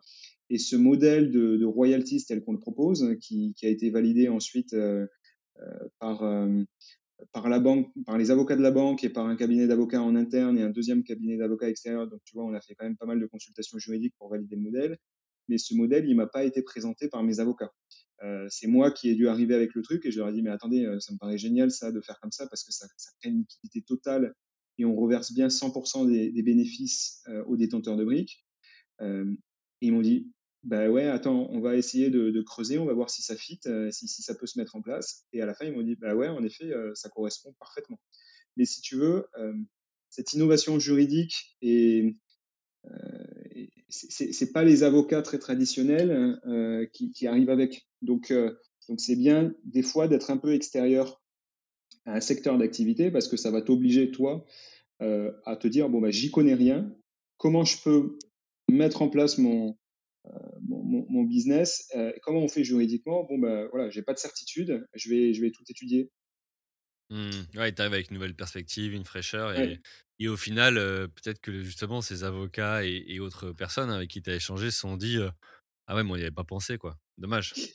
Oui, ouais, ouais, exactement. Et même les avocats, ils m'ont dit Mais attends, c'est génial, on va même pouvoir peut-être en parler à d'autres sociétés qui ont des business un peu connexes et qui pourraient utiliser ce type de modèle-là ou de, contrat pour, se développer.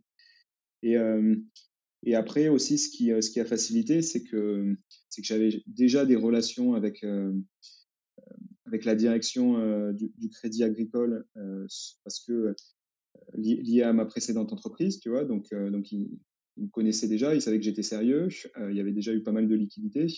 Donc là-dessus, ça a été assez simple. Je suis arrivé avec un PowerPoint et ils m'ont dit, bah, OK, on te fait un contrat cadre et tu as une enveloppe de, de, temps financer des immeubles euh, à 50% sur du crédit à la condition que tu respectes euh, cette typologie d'immeuble. Euh, donc forcément, ça aide par rapport à, un néo-entrepreneur, un, première entreprise d'un entrepreneur qui va aller voir son banquier dans, dans sa banque traditionnelle retail où là, le, gars, il va lui dire, bah, écoute, j'en sais rien, et il va un peu lui rironner parce que, parce que le banquier lui-même saura pas vers qui adresser la demande, en fait. Mais c'est intéressant, tu vois, ta démarche, parce que d'un côté, on peut se dire, bon, en fait, il y a très peu de barrières à l'entrée sur le modèle, parce que maintenant que tu as trouvé ce système de royalties, ben, tu vois, les avocats eux-mêmes l'ont dit, ils peuvent le proposer à d'autres. D'un autre côté, tu as quand même validé le, sujet et avec des barrières à l'entrée qui sont réelles, qui est de dire, si tu n'as pas une banque qui te suit pour financer à 50%, si tu n'as pas validé le tout bien juridiquement, n'importe qui ne peut pas se lancer tu vois, sur ce sujet-là.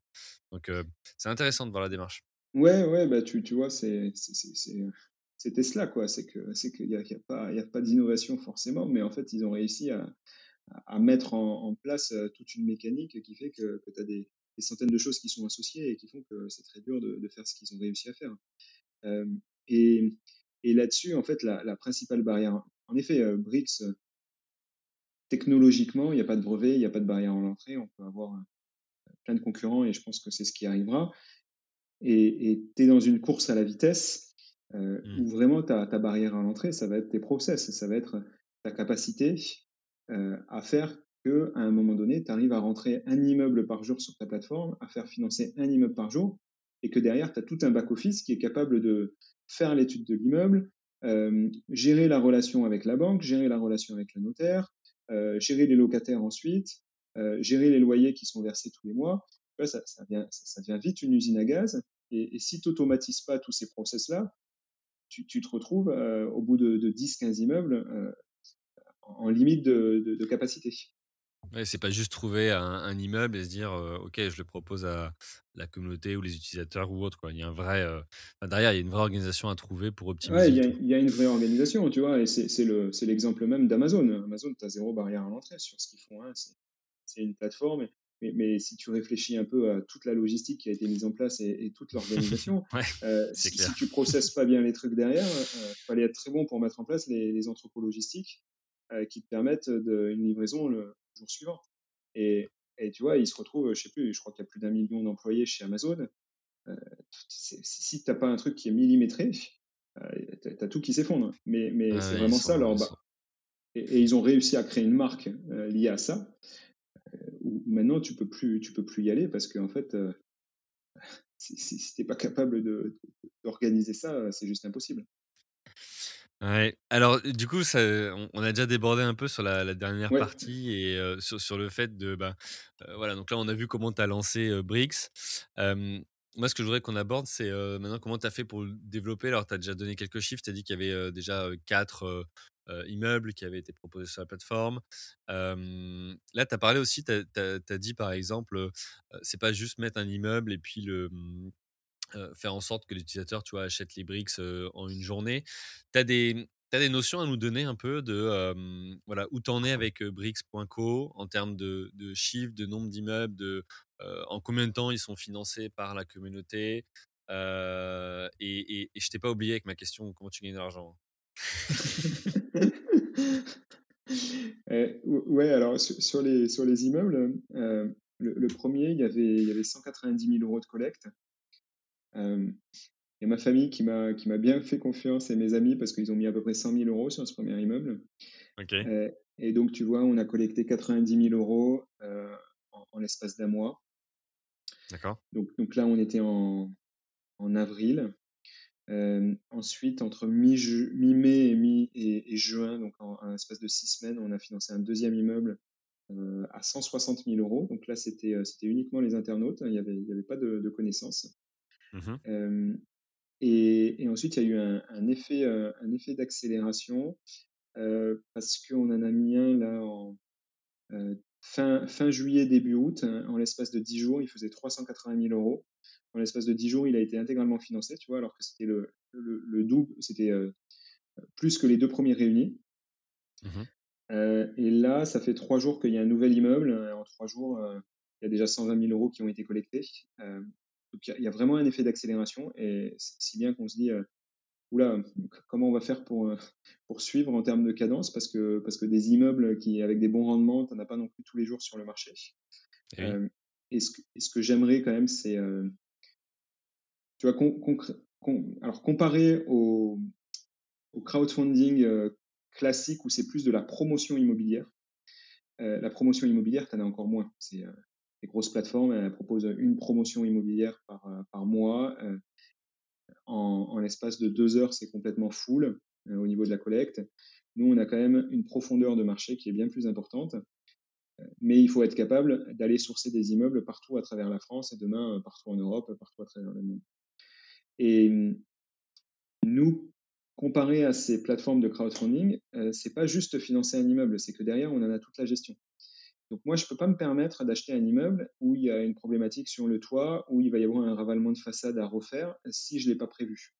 Donc c'est compliqué de travailler avec des, agences immobilières ou des, euh, ou des chasseurs IMO parce qu'eux, ils sont juste motivés par toucher une commission euh, sur la vente.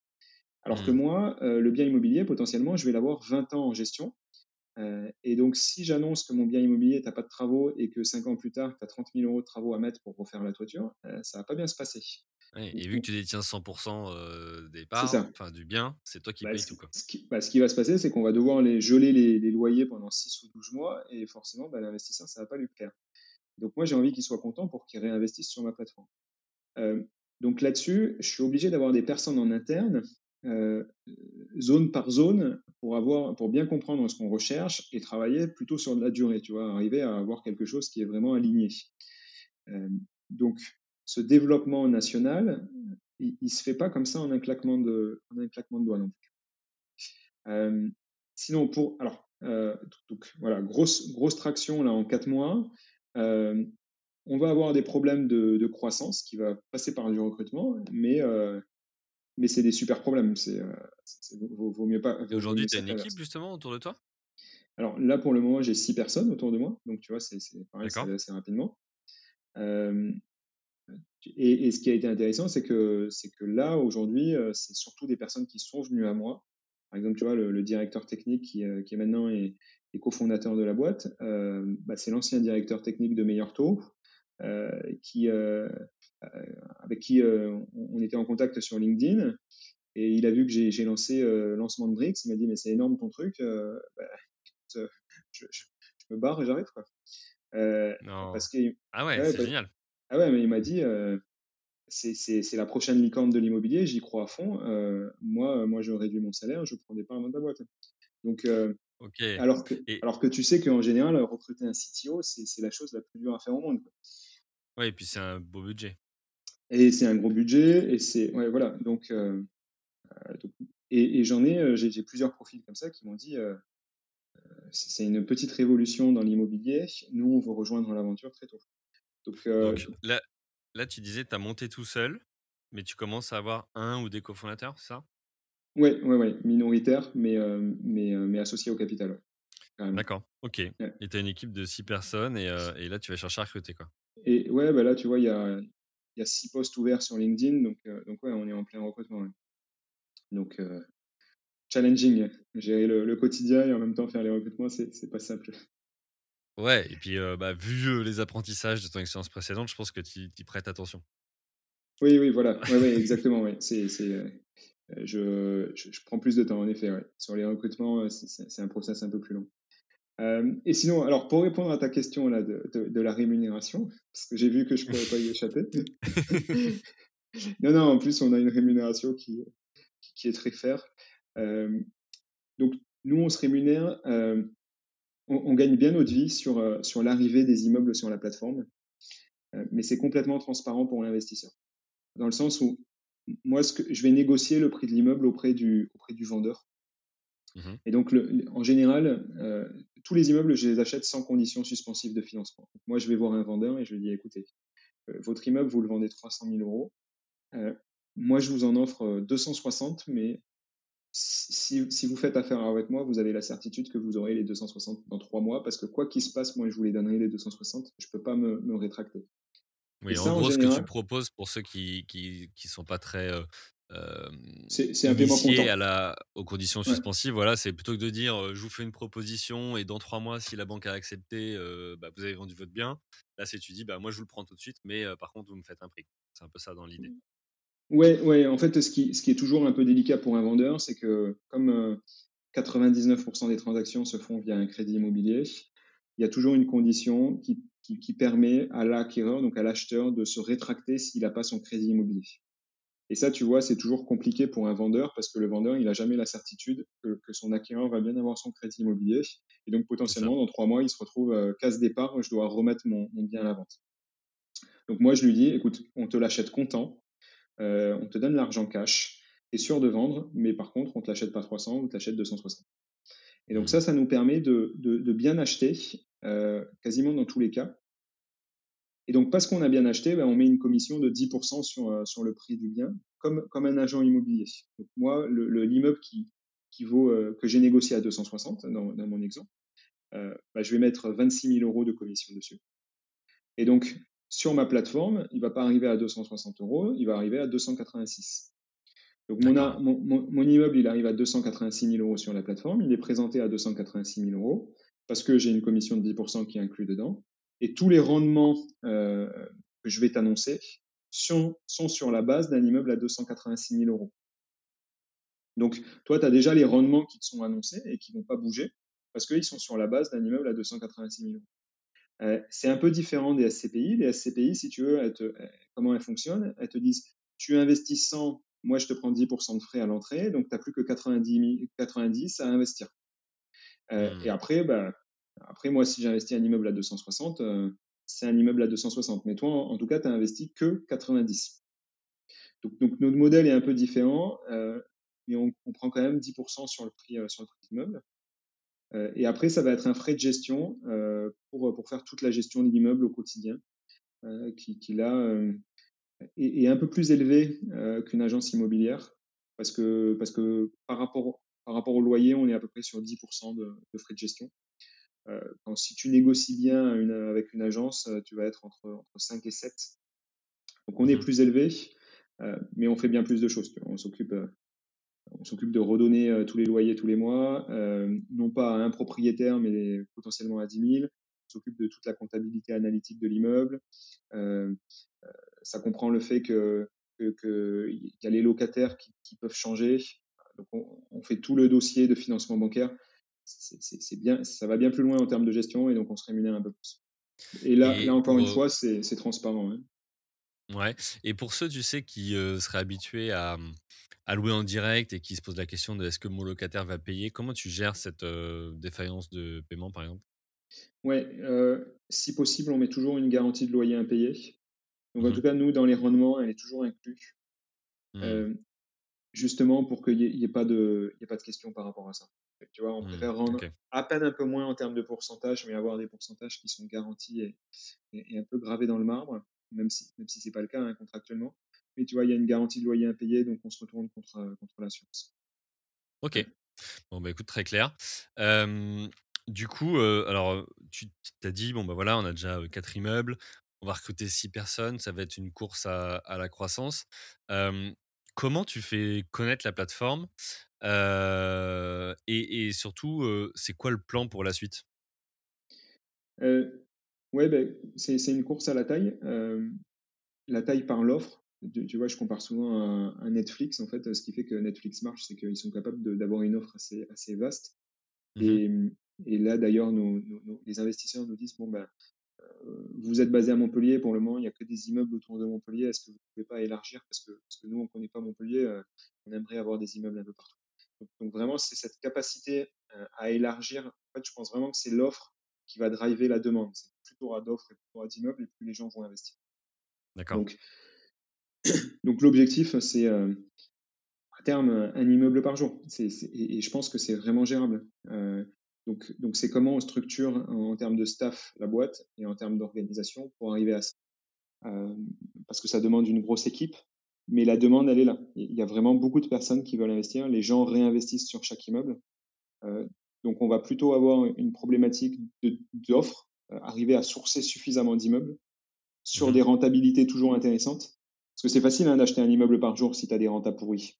Euh, le, but, euh, c'est de rester à des rentas qui sont minimum de 10% de, de, rendement, euh, de rendement à l'année. Parce que, parce que ce qui va se passer, c'est que si on n'a que de la rentabilité qui, qui est moyenne, bon, ben forcément, tu auras une plateforme qui fera mieux que nous.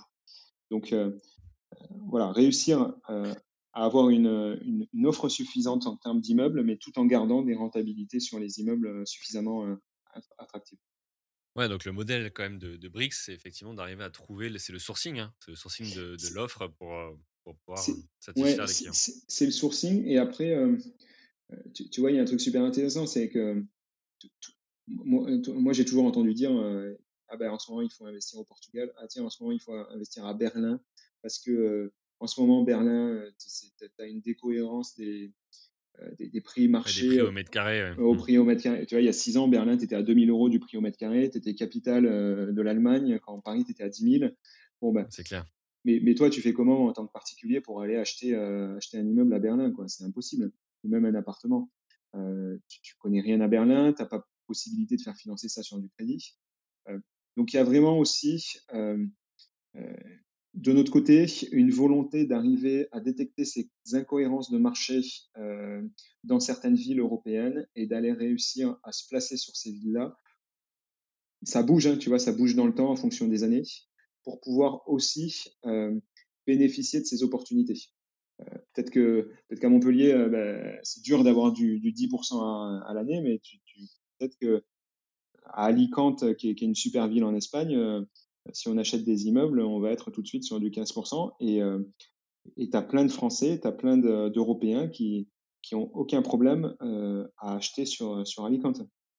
Mmh. Moi, tous les jours, j'ai des personnes qui me disent, bah, si vous ouvrez sur l'étranger, moi, investir dans un immeuble à Lisbonne, ça, ça, me chauffe grave. Quoi. Donc, donc, je mettrai 500 euros sur, sur tous les immeubles que vous allez acheter là-bas. Et, euh, mmh. et c'est super intéressant parce qu'au-delà du, du, fait que tu as quelque chose d'exotique, euh, de te dire j'ai acheté des briques dans un immeuble à Lisbonne, euh, bah, tu, tu, peux enfin profiter euh, de, de, ces marchés immobiliers qui, euh, qui sont vraiment changeants et, et qui diffèrent d'un pays à l'autre. Mmh. Ok. j'ai l'ambition que. Ouais, j'ai un, un, autre exemple. En Belgique, les frais de notaire, ils sont à 16% ça, pique 16% de frais de Ça pique un peu. Ouais, Ça pique. Par contre, nous, euh, sur Brix, tu les payes qu'une fois. Euh, parce qu'une fois que le bien il est dans la société, après tu peux échanger des briques euh, 10 000 fois, euh, tu n'as plus de frais de notaire derrière. Donc il y a vraiment un intérêt à se dire, bah, en fait, on va acheter des biens en Belgique sur, des emplacements un peu sympas. parce que bah, 16%, ça te fait qu'ils te font un apport non négligeable pour certains Belges qui veulent investir dans l'immobilier. Mais une fois qu'il est fait, euh, en tout cas, tu peux rentrer après en rachetant des briques euh, et sortir très facilement euh, sans reprendre tes 16%. Donc, donc, tu vois, sur ces marchés où les frais de notaire sont très élevés et tu as une taxation à l'entrée, le fait que tu la prennes qu'une fois devient ultra intéressant. Mmh. Donc, c'est ouais, ces différences-là aussi que, que, que, Brix va, va permettre d'exploiter pour, pour le particulier qui n'aurait pas pu faire lui-même. Ok, donc je comprends dans les, dans les plans et pour l'ambition, euh, donc euh, pouvoir augmenter le, sourcing à la fois en France mais, mais aussi à l'étranger, euh, des, des, recrutements. Aujourd'hui, Brix est rentable ou pas? Oui, alors rentable. Aujourd'hui, si tu veux, on est, on perd pas beaucoup d'argent en fait par rapport à notre, à notre croissance. C'est-à-dire que là, c'est toujours sur fonds propres, tu vois, mais mais, mais, le mois dernier, par rapport à notre développement, euh, on devait être à, moins 15 000 euros, alors qu'on fait quand même un peu de communication, on fait quand même pas mal de choses. Mmh. Euh, donc, euh, donc, tu vois, typiquement, j'en parlais, on est quand même sur un modèle qui, avec ses 10%, est assez rémunérateur et nous permet de faire des choses. tout en restant cohérent en termes de rémunération, on est, on est deux fois ou trois fois moins cher que, que des frais de SCPI mais on n'est pas sur un modèle où, on va avoir le couteau sous la gorge à se dire est-ce que l'entreprise va fermer à, chaque mois? Donc, donc c'est plutôt confortable et ça nous permet vraiment de, se projeter dans le futur et de se dire bon ben accélérons sur les recrutements parce qu'on a quand même un, modèle financier qui, est assez pérenne. Ok, et tu prévois du coup de lever des fonds ou toi j'essaie de faire le parallèle avec mille et une pharmacies où voilà, tu as, appris pas mal de choses. Bah, ouais, bah, tu vois, je suis pas dans cette course-là, euh, justement. Alors, euh, forcément, ça va passer par des levées de fonds pour vraiment pouvoir accélérer et se développer rapidement. Euh, là, si tu lèves des fonds, en fait, tu es toujours dans une course après à la dépense, dans le sens où si on te prête 5 millions, 10 millions d'euros, bah, il, faut, il faut être en capacité de, de les dépenser rapidement. Et, et là, aujourd'hui, euh, tu vois, on fait encore des tests euh, sur nos coûts d'acquisition, euh, sur ce qui marche, ce qui marche pas. Et, là, tu me donnes de l'argent, je vais peut-être mal le dépenser. Donc, je, mmh. préfère, je préfère encore attendre quelques mois et me dire, bon, bah, je fais une grosse levée de fonds en 2022, mais ça sera uniquement pour, pour ce qu'on appelle du scale, hein, donc de, on aura trouvé le modèle qui, marche, enfin, ce qui marche et on appuiera dessus vraiment sur, sur Exactement, on sera sur de la scalabilité et on se dira, bon, ben, voilà, il y, a, un product market fit, euh, on a validé le marché, euh, tout fonctionne, euh, tout est parfait. Et maintenant, bon, ben, on met 5 millions d'euros sur la table, on sait qu'on va les dépenser de, telle façon, telle façon, telle façon, et, on accélère. Et on se dit, ben, maintenant, on va développer dans, dans 5 pays européens différents et on va accélérer. Mais, là, aujourd'hui, c'est encore un peu trop tôt. Mmh. Ok, bah écoute, Merci pour toutes ces précisions. Je vois qu'on a largement explosé le timing. c'est toujours passionnant. Euh, Moi, je t'en parle pendant des heures. de, conclure. Euh, bah, en tout cas, on va te suivre. Hein. on va suivre l'évolution de, de Brix.co, euh, voir effectivement comment, comment tout, ce projet et cette peut-être brèche hein, sur, le, sur, le, marché immobilier évolue. Avant qu'on conclue, est-ce que tu aurais un dernier conseil, tu vois, ou un apprentissage à partager à celui qui voudrait se lancer ou revendre sa boîte, voilà, comme, comme tu préfères? Euh, Ouais, bah, tu, vois, euh, en fait, dans, la revente, euh, j'ai pas parlé de, toutes mes expériences entrepreneuriales, mais, j'ai créé une petite boîte sur des, compléments alimentaires aussi, et, et je l'ai revendu. Alors, c'était pas une grosse somme, hein, mais tu vois, ça m'a permis d'avoir un peu d'argent de, côté. Euh, j'ai retrouvé aussi le cas sur de l'immobilier. Des fois, tu te retrouves euh, dans des situations où, par exemple, euh, tu as une vente qui devait se faire. et là, tu, vois, as un coup de déprime, tu as, l'acquéreur qui te dit j'ai pas eu mon crédit immobilier. donc, tu sais que tu repars pour trois mois de délai et tu dois repartir. Et tu as toujours tendance en tant que, en tant que vendeur à, baisser les bras et te dire, euh, là, allez, je brade, ça m'a saoulé, je vends rapidement. Même si je fais une décote mmh. de 20%, euh, j'ai juste envie de vendre, j'ai envie de passer à autre chose. Et, euh, et, tu vois, ça m'a fait ça sur ma précédente boîte. Là, on, devait faire le deal. on a passé deux mois et demi à travailler sur le deal, etc. Et moi, j'étais en parallèle sur Brix. C'était vraiment le début, mais j'étais focus sur Brix. Et j'avais juste besoin d'argent pour, pour, développer, pour développer cette nouvelle activité. Et là, je me suis dit, ça me fatigue, j'ai juste envie de baisser les bras. Allez, euh, c'est pas grave si je brade et que je fais, euh, que je vends 50 euh, 000 euros moins cher. au moins, j'aurais pris un peu d'argent et, je passe à autre chose. Mmh. Et c'est là qu'il faut retrouver de l'énergie et se dire bon, laissons passer une semaine, le temps que le temps que je digère un peu ce coup, ce coup sur la tête. Et parce que, parce qu'en fait, si tu crois vraiment à la valeur de ton business ou à la valeur de ton bien immobilier, il n'y a pas de raison que tu fasses moins 15% juste parce que tu as pris une déception à un moment donné. Donc, mmh. et, tu vois, nous, on le voit dans l'immobilier. Hein, là, les meilleures affaires qu'on fait sur les immeubles, c'est des gens qui viennent de prendre un refus de, de, crédit d'un acquéreur et qui disent bon bah allez c'est bon il a pris un refus je vous le donne si vous m'achetez sans condition j'accepte encore 15% de plus de, de remise mmh. donc, ouais si, j'ai un conseil peu, importe la situation quand, tu prends un, petit coup comme ça sur la tête il faut pas tout remettre en question et se dire c'est lié à moi ou c'est lié, c'est lié à ci, c'est lié à ça, et garder un peu foi euh, et confiance dans, dans, ce que tu as ou en tout cas dans tes compétences. Euh, c'est plus facile à dire qu'à faire, mais, euh, mais en tout cas, l'expérience. tu touches à l'émotion, donc il faut sortir de l'émotion pour retourner dans le rationnel. Et, voilà. c'est, de l'expérience vécue aussi, mais moi, la mine une pharmacie, c'est ce que je te disais. j'avais, j'avais d'autres, d'autres ambitions. Je, je, voulais qu'on fasse une boîte qui, allait devenir un des leaders et donc, euh, bah, tu vois, tu as eu euh, six mois de période un peu compliquée où je me disais, qu'est-ce que je fais euh, qu'est-ce que... Et, et, a posteriori, je me dis, mais en fait, finalement, c'est la meilleure chose qui me soit arrivée parce que d'un, j'ai pris de l'expérience.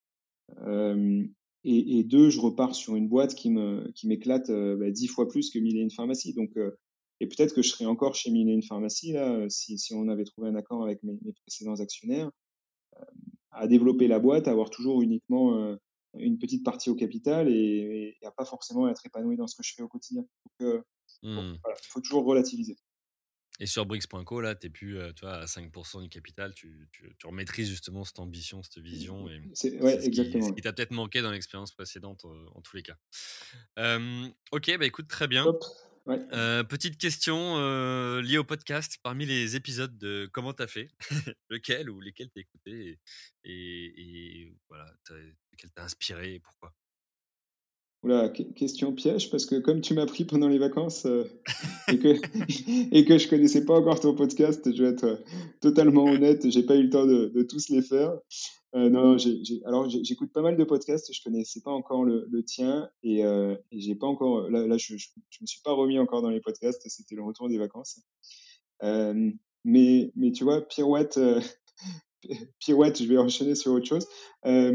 pour, pour dire que, qu'en tout cas, j'ai ultra confiance dans ce que tu fais, euh, ben, je vais offrir un code promo, un code parrainage euh, à, à, tous les, à, tous les, auditeurs qui, euh, qui, qui écoutent ton podcast euh, et, et, et, qui, je suis persuadé, la communauté va grossir. donc, donc, ceux qui viennent de, de la part de comment tu as fait, je vais mettre en place un, un code parrain avec le, le, mot comment. Donc, on pourra mettre le lien peut-être en bas de, dans la description.